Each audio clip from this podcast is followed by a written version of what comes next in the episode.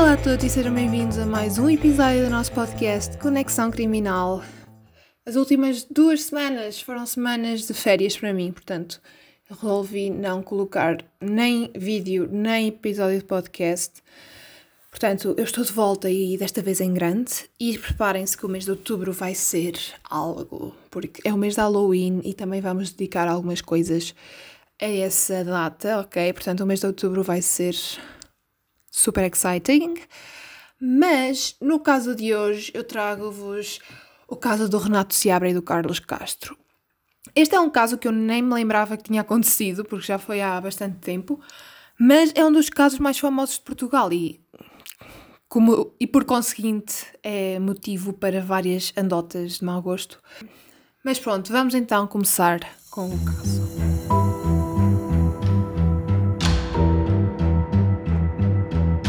Então, o Renato Seabra era um jovem natural de Cantanhede que se autodescrevia como uma pessoa alegre que gostava de viver as coisas boas da vida e aproveitá-la ao máximo. E, que, e quem o conhecia dizia que ele era uma pessoa pacata e incapaz de magoar quem quer que fosse. Em 2010, aos 20 anos, ele decide começar a investir na sua carreira como modelo. Ele era bem parecido e tinha bastante talento como modelo e, portanto, resolveu investir na sua carreira e participar no programa da SIC à procura do sonho Face Model of the Year, onde acabou por ficar em terceiro lugar. No dia 9 de outubro de 2010, nesta altura já com 21 anos, recebe um pedido de amizade no Facebook e uma mensagem privada de Carlos Castro, que se ofereceu para o ajudar na sua carreira como modelo. Mas quem era Carlos Castro? Bem, Carlos Castro nasceu a 5 de outubro de 1945 em Angola, mas mudou-se no ano seguinte para Portugal. Ele era jornalista, escritor e cronista social. Homossexual assumido, começou por trabalhar como transformista e, quando se mudou para Lisboa em 1970, trabalhou também em várias revistas como cronista. Como era uma pessoa muito influente, ele tinha imenso poder para ajudar jovens modelos nas suas carreiras, mas sempre a troco de algo mais.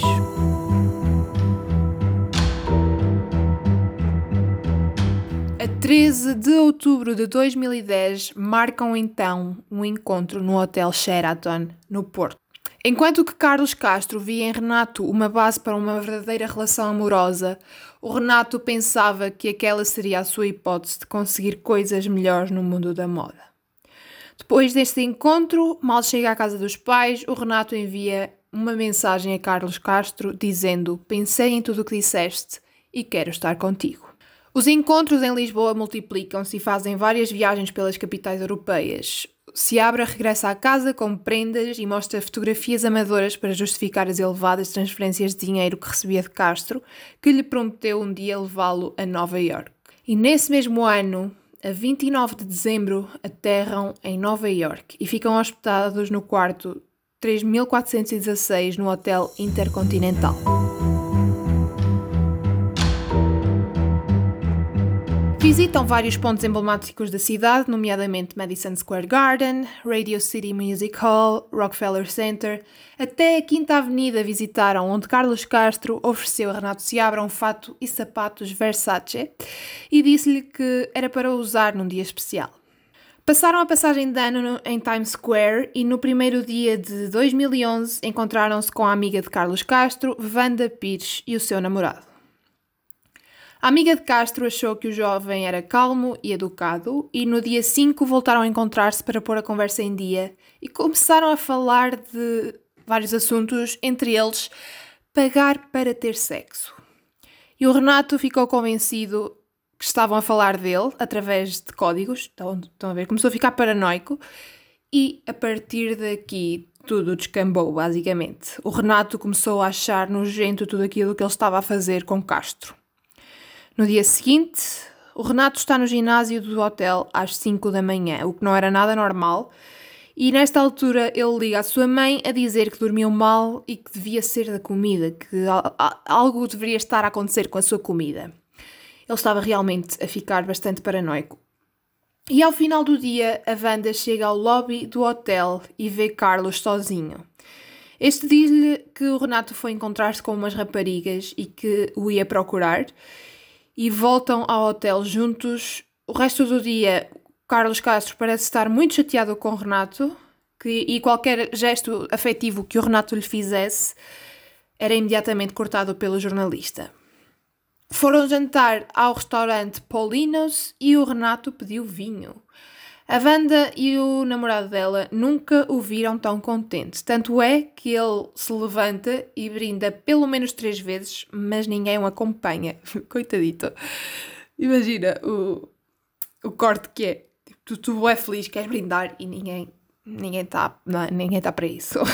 Carlos levanta-se e vai à casa de banho e nesta altura a Wanda pergunta ao Renato porque é, o que é que ele tinha feito. E o Renato apenas sorri e não, e não responde, o que quer que isso signifique. É muito estranho. Mas no dia seguinte o Carlos desabafa ao telefone com Wanda e diz... Discutimos a noite toda. Ele disse-me coisas horríveis, parecia outra pessoa, parecia que tinha dupla personalidade. E terá sido nesta altura que o jovem confessou que já não era gay, como se isso fosse tipo uma cena que podes ligar e desligar, ou já não me apetece ser gay. Tipo, the fuck? Com todas estas discussões, Carlos Castro antecipa as viagens para voltarem a Portugal e a sua amiga propõe que envie o Renato sozinho e depois vai ele, mas Carlos responde que quando chegarem a Lisboa cada um vai seguir o seu caminho.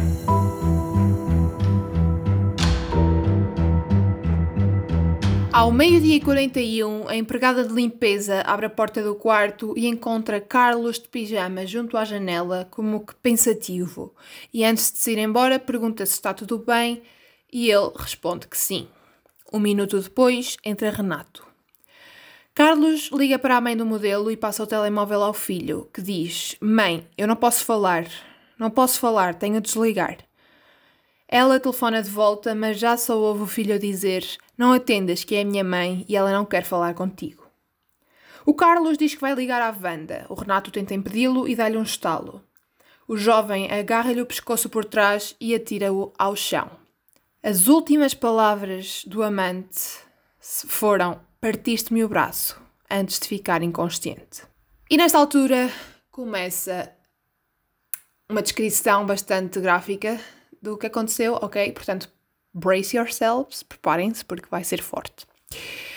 Então, o jovem agarra num ecrã de computador e atinge Carlos na cabeça e no peito.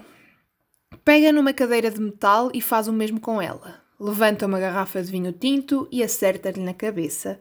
Salta várias vezes em cima da cara do jornalista. Estas agressões duraram quase uma hora e depois, segundo descreverá, eh, Renato Seabra, ele terá imaginado Carlos a levantar-se e a pedir para ter relações sexuais com ele e receia não conseguir impedir que o vírus da homossexualidade se espalhe. Nesta altura, o Renato olha para o Carlos Castro, que está deitado no chão, vermelho, negro, e percebe que ele ainda respira. Nesta altura, o Carlos Castro começa a fazer barulhos horríveis e ele acredita que é o diabo. Achei que ia levantar-se e matar-me, diz Renato. Então, troca de sapatilhas e salta uma, outra e outra vez sobre a cara de Castro e despe-o. E aqui é a parte mais macabra e que provavelmente é alvo de mais andotas sobre este caso. Portanto, preparem-se que aqui uh, é nojento. Mas pronto, ele agarra num saca-rolhas e corta-lhe os lábios, uma orelha e rasga-lhe o escroto repetidas vezes. Carlos Castro está vivo quando ele o arrasta pelo chão, espalhando sangue até à janela. E com as mãos. Uh, eu não acredito vou dizer isto. Com as mãos, retira-lhe os testículos. Contará que as vozes na sua cabeça o guiam nesta missão e ordenam-lhe que corte os pulsos para se salvar. Depois, dizem-lhe para colocar os testículos nos pulsos e absorver o seu poder, como se fossem um talismã. Man, isto, esta cena está-me a dar vómitos só de ler. Após o ataque, o Renato fecha as cortinas, arranca o fio do telefone e retira a bateria do telemóvel do amante. Cobre o corpo com um edredão, toma duche, põe gel no cabelo e veste o fato Versace novo. Esta era a ocasião especial de Renato Seabra.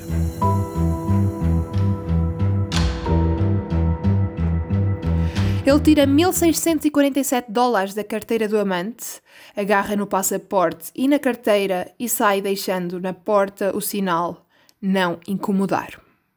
Às 18h21, cruza-se com um homem e uma criança no elevador. E no hall encontra Wanda e a sua filha, e hesitante diz-lhes que o Carlos não sai mais do quarto. Junto à Penn Station, entra num táxi e pede: leve-me a um bom hospital. Minutos depois, pergunta ao motorista onde é que Nova York guarda o seu lixo e solicita-lhe que sintonize a rádio numa estação de notícias. No Já no Hospital Roosevelt, é levado de imediato para observação. Às 22h10, o taxista ouve na rádio a descrição de Renato e liga para o 911. Por essa altura, uma multidão começa a chegar ao quarto 3416. Primeiro um segurança, depois a polícia e os bombeiros, e ainda nessa noite a procuradora Maxine Rosenthal chega ao local do crime. São tiradas fotografias do quarto, feitas análises de ADN, entrevistadas testemunhas. No hospital, o Renato confessa o crime. Já todos sabem quem e como matou Carlos Castro. O grande mistério é o que é que se passou na cabeça deste jovem. Nas semanas seguintes, os médicos dos hospitais Roosevelt e Bellevue da prisão de Rikers Island medicam-no à força. Apesar disso, vêm-no a fazer flexões, despido, algemado a uma cama. Eu não sei como é que isto é possível, mas, yeah, ele está tá algemado à cama a fazer flexões, despido. Mm, man, that's talent. E basicamente ele pedia uh, às enfermeiras que se deitassem com ele ou que o tratassem por abacaba. Não vamos comentar, ok? E tem outros episódios de loucura enquanto o tempo que está internado neste hum, hospital. Os especialistas da defesa diagnosticaram-no com desordem bipolar, agravada por um episódio maníaco, e o psicólogo da acusação encontra uma desordem de personalidade não especificada. Mas perturbações mentais não o tornam inimputável. Segundo a lei americana, é preciso provar que ele não sabia que os seus atos estavam errados. Quando o julgamento começa, finalmente, a 5 de outubro de 2011, o Renato é acusado de homicídio em segundo grau. E torna-se uma batalha de especialistas, basicamente. E no início do julgamento, o advogado de defesa David Tugger aproveita cada oportunidade para influenciar o júri, como é o seu trabalho, né? O Renato diz ter sido vítima de abusos sexuais em criança e, apesar de reforçar a sua preferência por mulheres, admite ter tido relações com dois primos. A defesa seguiu sempre a teoria da loucura e que ele estava mentalmente instável, que reagiu pela raiva e frustração causadas pelo fim do namoro e que estaria dominado por um episódio maníaco que o colocara numa missão do inferno. Numa conversa com jornalistas, o advogado dele chega a dizer que o Renato pôs na boca os testículos de Castro. E, este, e esta descrição surge na, nas páginas do tabloide The New York Post. Basicamente, ele terá dito isto para aumentar a, gravidade da loucura dele. É mesmo alegar que ele estava louco e não sabia o que estava a fazer. A defesa diz que na altura em que Renato estaria no táxi e perguntou onde é que Nova York guardava o seu lixo e solicitou ao taxista que sintonizasse a rádio numa estação de notícias, ele estaria à procura de mensagens ocultas. Já a acusação acredita que ele ainda estava a pensar se tinha tempo de voltar atrás e livrar-se do corpo. Oito semanas depois, a defesa e a acusação apresentam as alegações finais. Ambas apelam ao senso comum do júri. Rosenthal garante que a, que a atuação do jovem é digna de um Oscar. Tuger encena o crime ruidosamente e pede aos 12 americanos do júri que imaginem um jovem, que todos descrevem como calmo e educado, em pé, no meio do quarto, com os braços esticados e os testículos sangrentos de Castro nas mãos. O júri reúne. Se a decisão não for unânime, o julgamento terá de recomeçar. Seis horas depois, um papel chega à sala do tribunal. Alguns jornalistas tentam filmar o momento e são expulsos da sala. A porta-voz do júri levanta-se e, quando o juiz pergunta se chegaram ao veredicto, ela está a chorar e soluça. Culpado. Seabra não reage. Uns minutos depois, olha para a mãe e ela estica uma mão na sua direção, pedindo-lhe calma.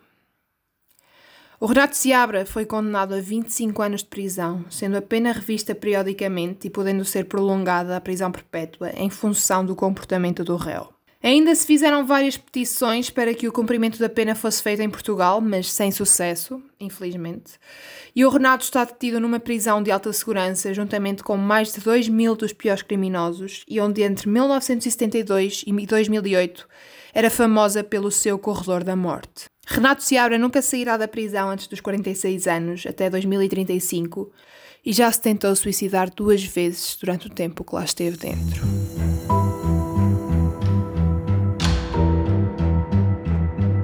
Bem, este caso, pelo que eu li, o Renato não foi a primeira vítima de, de Carlos Castro no, no que toca a aproveitar-se de jovens, mas foi a última. E penso que a ingenuidade e o facto de ele ser tão jovem e ter um sonho não foi nada a favor dele, não correu nada a favor dele, porque ele destruiu a sua vida completamente. Claro que nada uh, desculpa o facto de ele ter morto alguém. Nada justifica assassinato. É aí que eu quero chegar, ok? Portanto, se isto fosse acontecer, não matem ninguém, tá? Pronto, amigos, é isso. Se estás como eu e também não sabias muitos dos pormenores deste caso, passas a saber, olha, já aprendeste algo hoje, hein? Mas pronto, é isto que eu tenho para vocês hoje. Este caso é dos mais famosos de Portugal e não aconteceu em Portugal. Eu acho que o, o que foi mau para o Renato foi ter cometido o crime onde cometeu. Ou seja, que ele cometeu este crime no pior país para se cometer estes crimes se fosse cá em Portugal, tipo, tinha pena reduzida, pá, e tinha 10 anos, tanto. Eu não concordo muito com a justiça portuguesa, mas, pá, neste caso, não sei. Estou um bocado dividida se a pena dele foi justa ou não, mas pronto. Espero que vocês tenham gostado. Se gostaram, não esqueçam de seguir aqui o podcast e partilhem com os vossos amigos e isso tudo. Um, e sigam-me no Instagram e digam-me aquilo que vocês estão a achar do podcast, ok? O meu handle é Diana S. Domingos no Instagram. Obrigada por ouvirem, tenham um ótimo dia e encontramos-nos no próximo episódio do podcast Conexão Criminal. Bye!